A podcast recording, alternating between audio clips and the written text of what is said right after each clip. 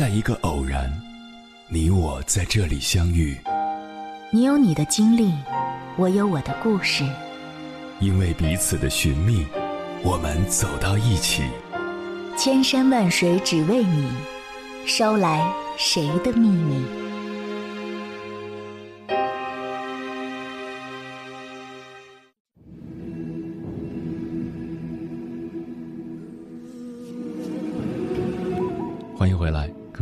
夜行者，这里是正在直播的中国交通广播，千山万水只为你，深夜不孤单。我是迎波，绰号鸭先生。我要以黑夜为翅膀，带你在电波中自在飞翔。学生时代最适合发呆放空的地方是教室，如果座位刚好临近窗边，视野开阔。往往会生出一种十分失意的心情来。除了可能会突然出现的班主任之外，不会有人注意到你的思绪有短暂的离开。工作后，我们常常在车里发呆。车内是一个安全又自我的小空间，任何情绪都可以被合理安放。当然，绝大多数的人也很喜欢旅行时的放空。如果说丰富匆忙的旅程是肆意涂抹、挥毫泼墨的画意，那么那些偶尔发呆的时刻，就是画卷上别有韵味、相得益彰的留白。如果在法国，要在一间咖啡店或者美术馆里发呆，咖啡的香气、法棍散发的面粉香气，可能还有邻座人低低的谈话声。思绪天马行空，而眼前的琐碎美好点点滴滴。美术馆里人群总是熙攘，但一千个人眼中有一千个哈姆雷特。那一刻，看似相同的空间，其实属于无数个不同的世界。如果在瑞士，要在湖畔和小镇发呆，湖畔的座椅专为想要停留的人设置。小坐片刻，眼前湖泊幽深，雪山巍峨，可能想了些什么，也可能没有。在安静的小镇中漫步，游人稀少，静谧独特，连猫都比别地儿的好吸好摸。如果在英国，要在一个晴朗的日子，在大公园里发呆，英国人喜欢晴天的公园，孩子们嬉闹。年轻人闲谈野餐，也或者就只是静静坐着。海德公园里有美好的湖泊，有凶巴巴的天鹅，或者在格林威治公园慢慢走到小山上，那里是本初子午线经过的地方。虽然零度经线是人为规定，但也总有种时间之旅一般的苍茫感。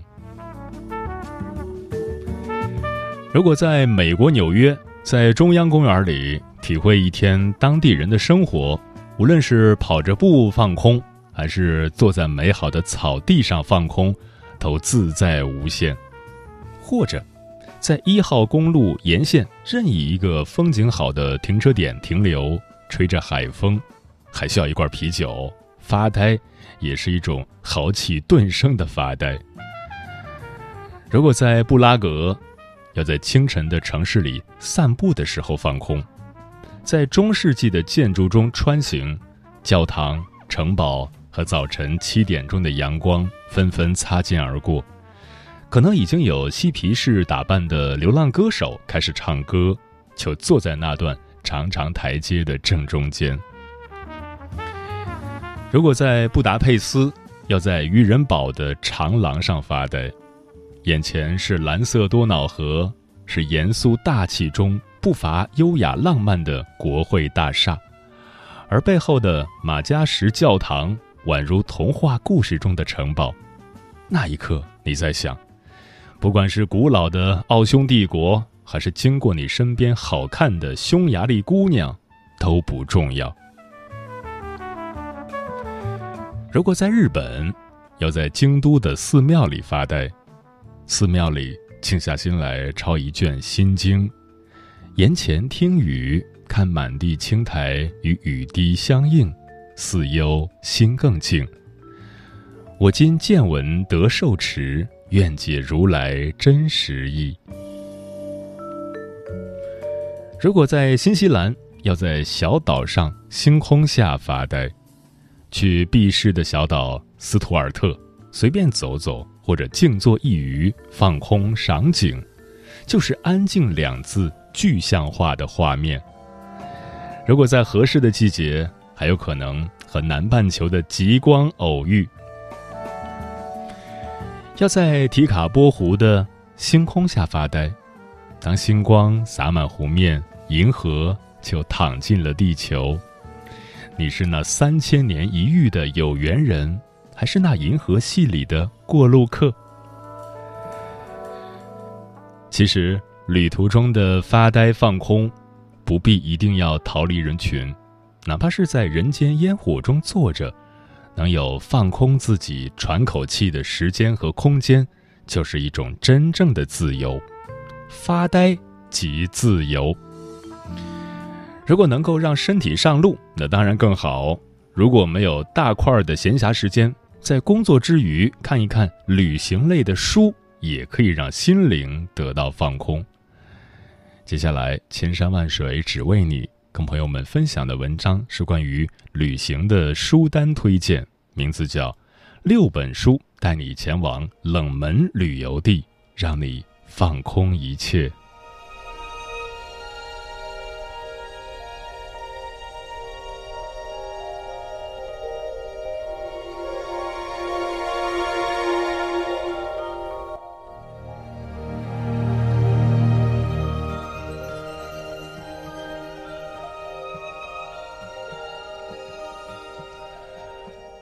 真正的旅行，不是世界那么大，我想去看看之类的小资冲动，不是美食、恋爱、祈祷式的身心灵之旅，更不是荒野求生式的玩命冒险。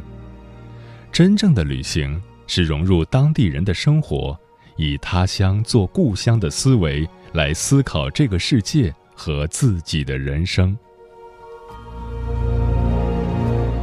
第一本书，《岛屿书》，推荐语：五十个遥远岛屿，你未曾拜访，永不能游历。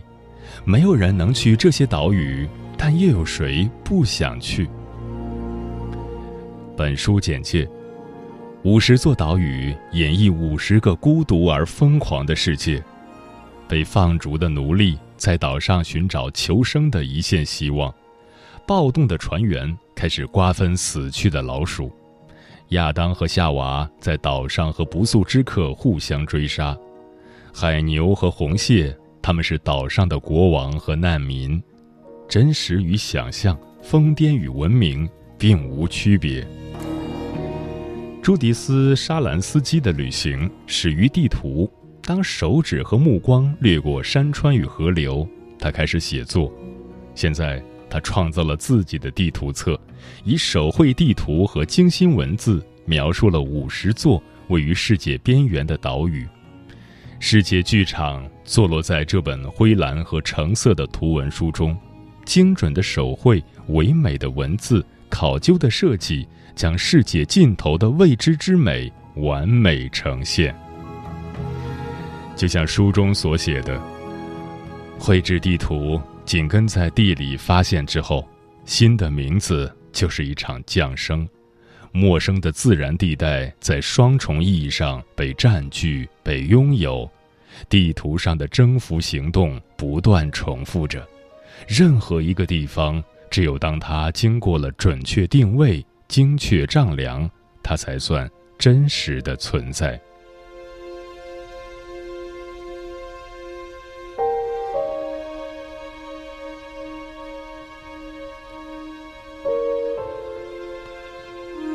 第二本书，我甚至希望旅途永无止境。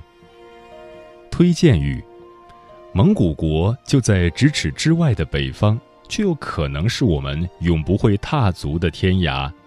正如我们渊源如此之深，却又如此陌生。本书简介：陌生的国度，荒凉的国度，一百五十六万平方公里，三百万人口。乌兰巴托向西，孤身向西横贯西蒙古，几座城市之间是无尽的草原与戈壁。漫长的旅行，漫长的等待，你永远不知道去往下一座城市的长途客车会在何时出现在哪里。晴朗、风雪与沙尘的艰辛旅途，可以安慰艰辛的是，在旅途与城市与普通的蒙古国百姓相遇。哈林和林经营旅馆的嘎雅，借宿的阿尔拜赫雷市民甘巴特尔，午夜为伴的巴彦洪格尔餐馆服务员，阿尔泰汽车站的许多司机，以及去往科布多的一车旅客。城市与人的故事。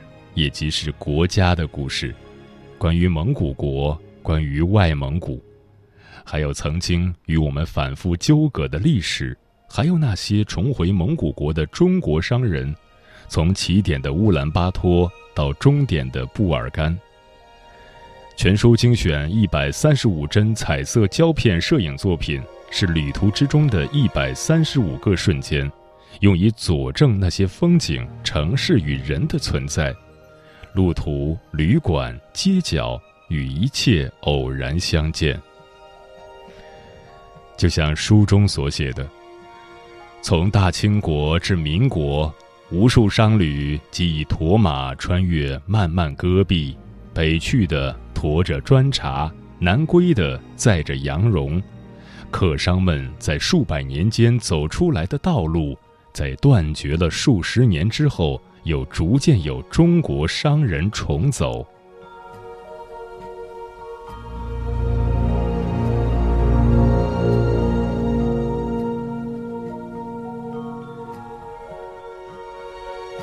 第三本书《歌之版图》推荐语：查特文回忆了他穿越澳洲纵深的旅行，而他的旅行的目的。是为了寻找关于歌之版图的真相，并解开他们的故事之谜。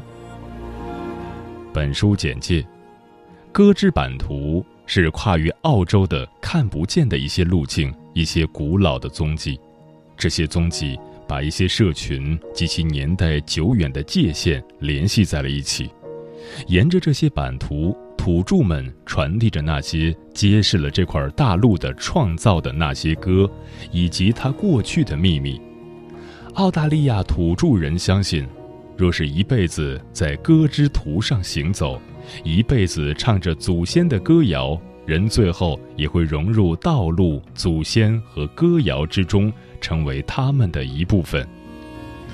在这部富有魔力的叙述中，人物一个接一个出场。随之而来的故事看似旁逸斜出，却左右离不开那神秘的歌之图。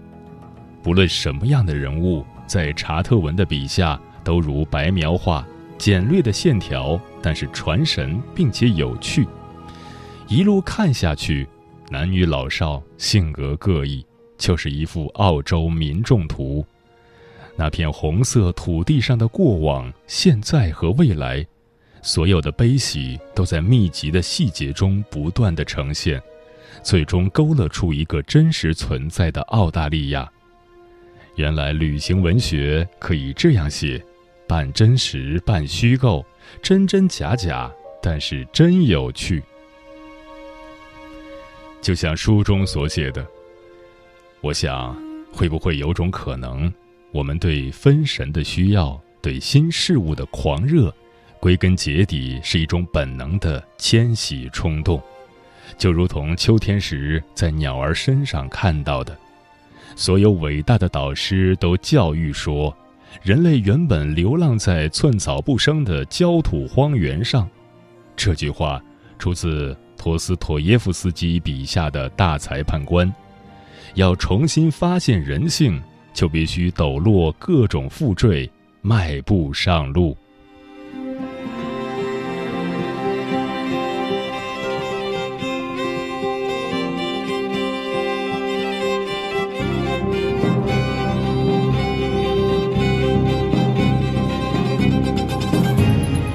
第四本书，那时西藏，推荐于：穿越时空的藏地影像，探寻三十年秘境记忆。也正是西藏这三十年来的变迁影像，是一方水土的历史。本书简介：二十世纪八十年代初，徐家树第一次踏入西藏这片净土。那时的西藏，在镜头的记录之下，不见繁华的街市，没有络绎不绝的游客，唯有虔诚的祈祷者，或者在苍穹之下转动经轮，或者匍匐在粗糙的碎石地上。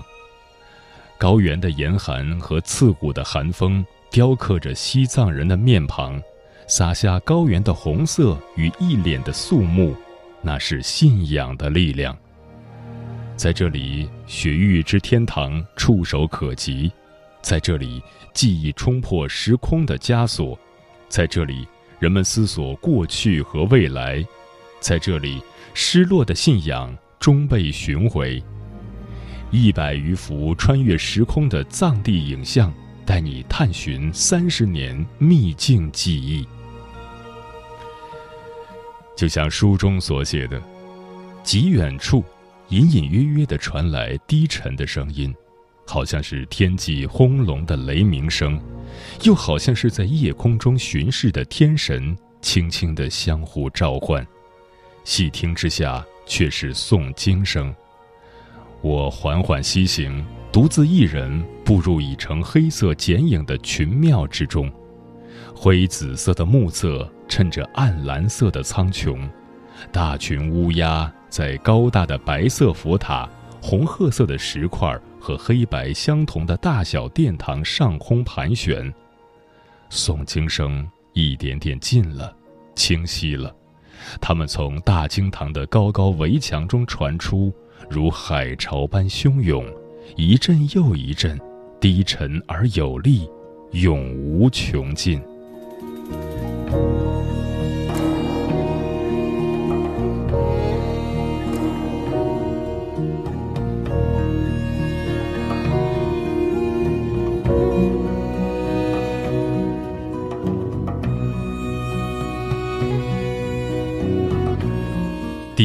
本书，《德里雅斯特》。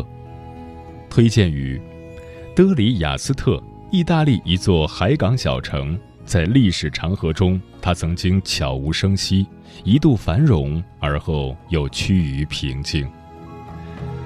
本书简介：《德里雅斯特》一书是简·莫里斯的巅峰之作。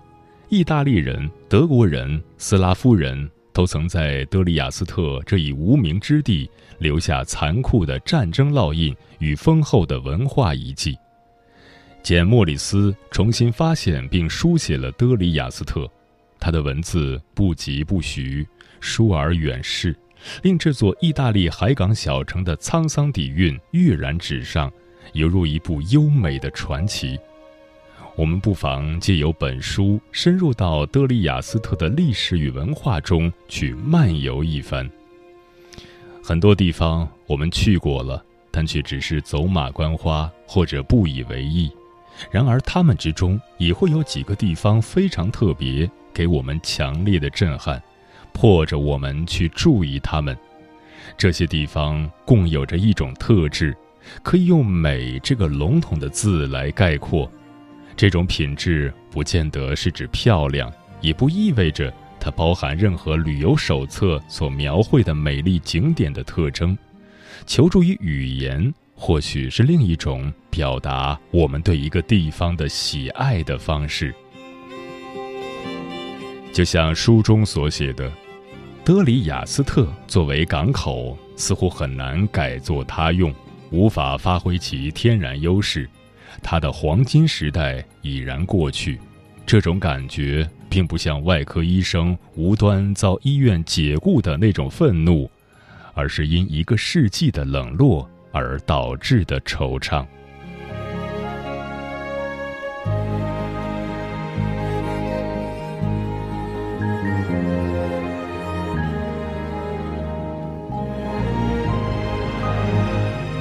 第六本书《荒野之境》，推荐语。本书是剑桥学者罗伯特·麦克法伦2007年所作，他松散的行走文学三部曲的第二部，寻访英伦三岛最后的荒野，用双足绘制即被遗忘的自然地图。本书简介：从苏格兰的拉斯海角到多塞特的线路，从诺福克的风暴海滩到埃塞克斯的盐碱滩河河口。从兰诺克的大沼地到奔宁山脉，麦克法伦日间攀援、行走、游泳，入夜则露宿于荒野之上、密林之中、峭壁之巅。他的旅途导演着人和文化、过往和现在，让他们紧密地交织在这些地点之中。每一章都是一段旅程，每一段旅程都是一个角度。辨认摩梭荒野的某种特质。麦克法伦一贯行文如诗，不仅能描绘出自然的风貌和表象之下的能量与机理，也能刻画自我与自然交汇时感官和内心的种种感触。读者似乎就在字里行间与作者一同远行。他曾说过。出色的自然文学能够引导读者萌生新的行为形式、新的道德意识，以及对于自然世界更为强烈的关切。此书是最佳示范，即将世界尽头的未知之美完美呈现。就像书中所写的：“纵使世事纷扰，却也遥远如尘了。时间在谷中流逝。”缓急交叠，绝非常人能够理解。这时间自成体系，原始而纯粹。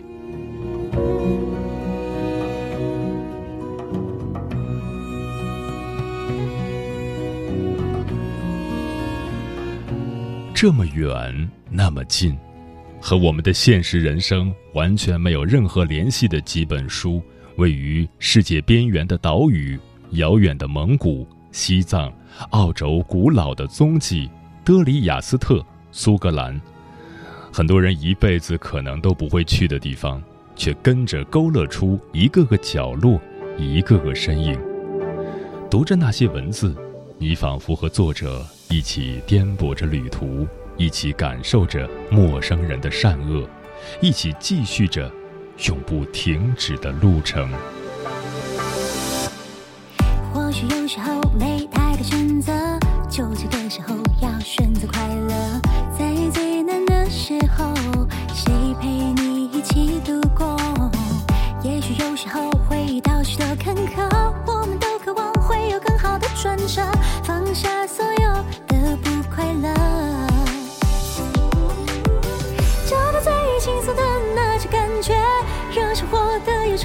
愁暂时停歇，故事情节还有新的一页等着你翻阅。我什么歌，什么人，什么感觉，其实也只不过是种感觉。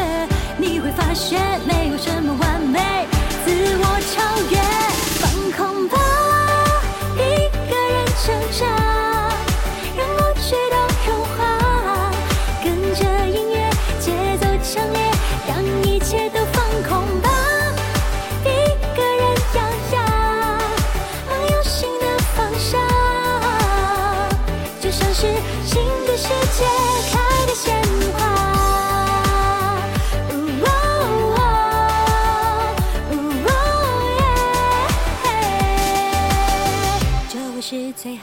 选择。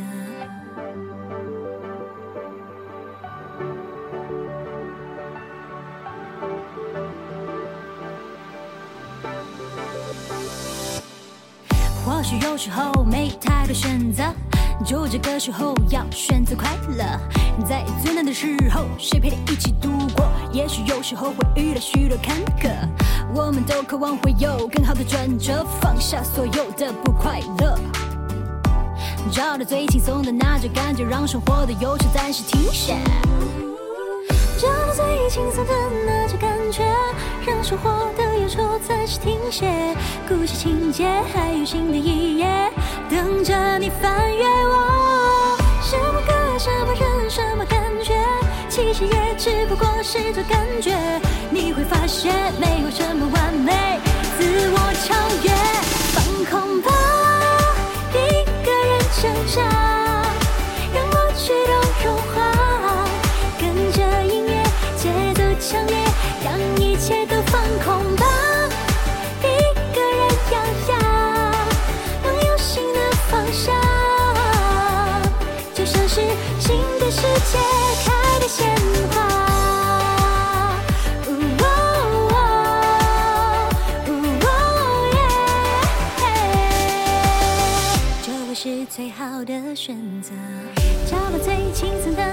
感觉让生活的忧愁暂时停歇故事情节还有新的一页等着你